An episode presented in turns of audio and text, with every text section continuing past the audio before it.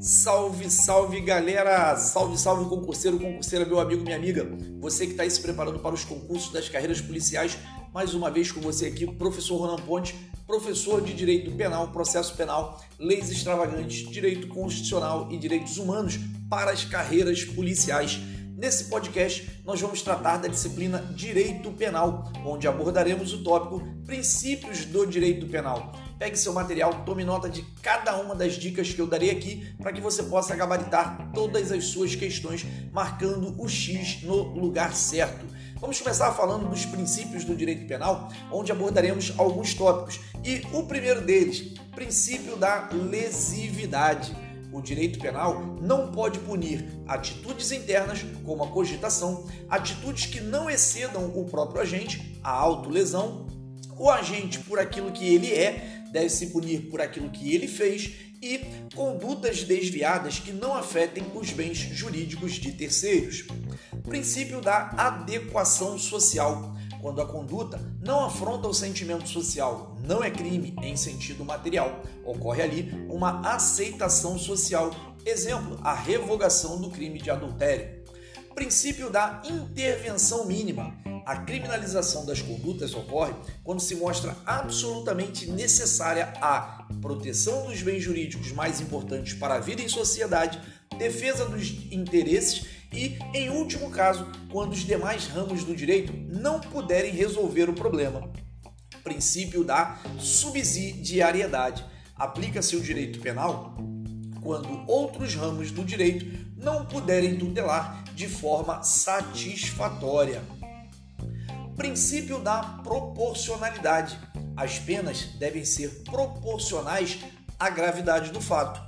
Princípio da insignificância ou bagatela. As condutas que ofendem minimamente o bem jurídico não podem ser consideradas crimes. Para isso, temos alguns requisitos tanto para o STF quanto para o STJ. Os dois órgãos entendem que são necessárias para a aplicação do princípio da insignificância a mínima ofensividade da conduta, inexpressividade da lesão jurídica, reduzido grau de reprovabilidade social, ausência de periculosidade social. O princípio da insignificância não cabe para os crimes de roubo ou qualquer outro crime com grave violência ou ameaça à pessoa, moeda falsa, crimes contra a administração pública, tráfico de drogas.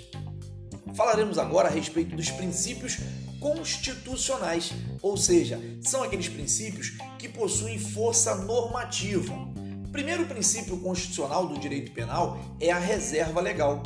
Somente a lei pode estabelecer conduta, condutas criminosas e sanções penais, ou seja, desde que elas sejam editadas pelo legislativo. Importante você observar e eu saber também a possibilidade da medida provisória criar matéria penal. Para a primeira corrente do judiciário, não pode, mas para a segunda é possível sim, desde que seja favorável ao réu, que é a corrente adotada pelo STF. Princípio da anterioridade da lei penal.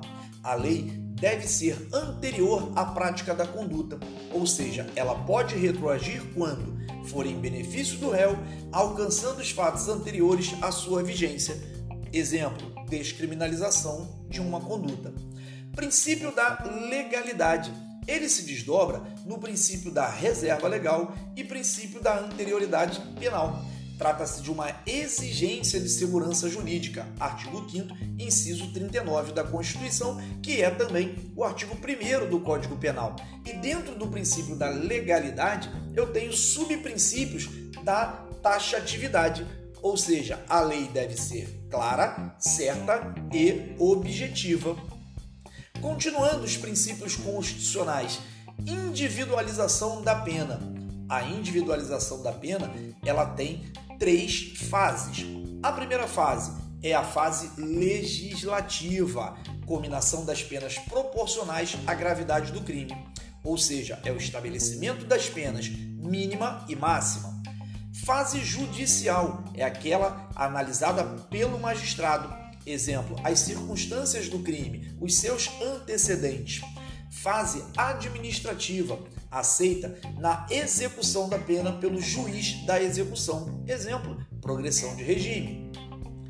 Princípio da intranscendência da pena. Nenhuma pena passará da pessoa do condenado. Impede que a pena ultrapasse a pessoa do infrator. Importante você observar, não impede que os sucessores reparem o dano do falecido até o limite da sua herança ou até o limite do patrimônio transferido.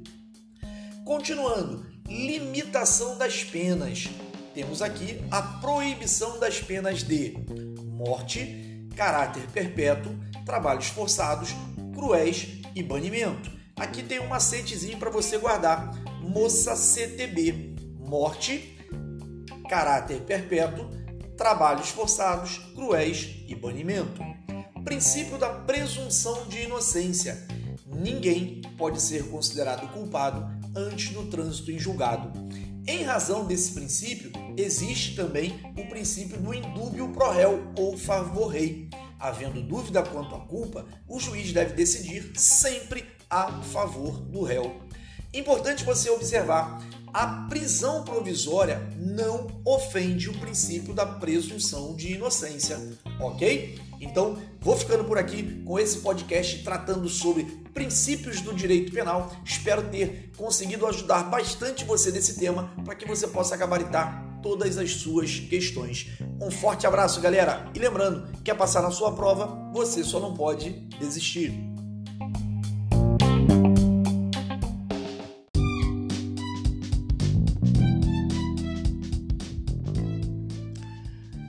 Salve, salve galera! Professor Ronan Pontes com vocês mais uma vez aqui na área. Concurseiro, concurseira, meu amigo, minha amiga, para você nesse podcast sobre direito penal trataremos das fontes do direito penal.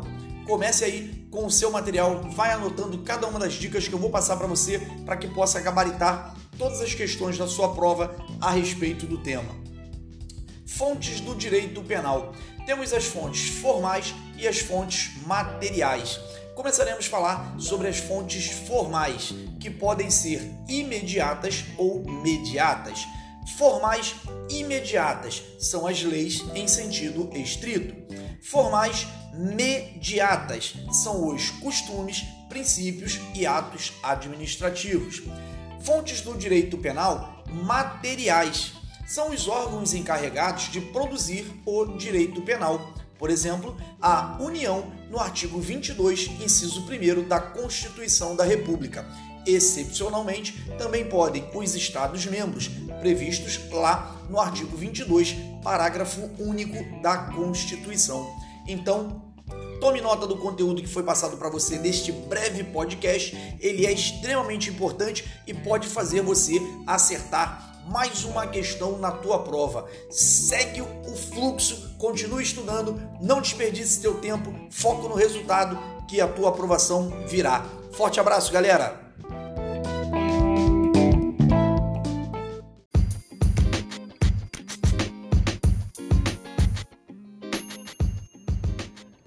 Salve, salve, concurseiro, concurseira, meu amigo, minha amiga.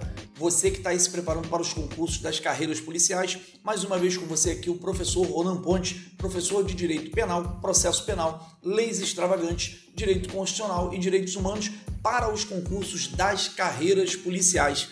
Nesse podcast, que será muito breve, trataremos a respeito das vedações constitucionais ou seja, aqueles crimes que são inafiançáveis, imprescritíveis, insuscetível de graça ou anistia. Pegue seu material, tome nota em cada um dos pontos que eu irei abordar com você aqui para que você possa gabaritar todas as suas questões. Vamos começar tratando sobre os crimes inafiançáveis. Falamos do primeiro, racismo. O segundo, ação de grupos armados. E o terceiro, ele engloba uma sequência de modalidades criminosas, condutas criminosas, tortura, terrorismo, tráfico de drogas, crimes hediondos. Neles, respondendo os mandantes, autores e os que, podendo evitar, se omitem. Nós temos aqui um macete que é o 3T mais crimes hediondos não tem graça. Todos são inafiançáveis Crimes de condutas imprescritíveis, aqueles que não se perdem no tempo. Racismo, ação de grupos armados. Qual é o macete para você guardar esse elemento? Ração, racismo e ação de grupos armados.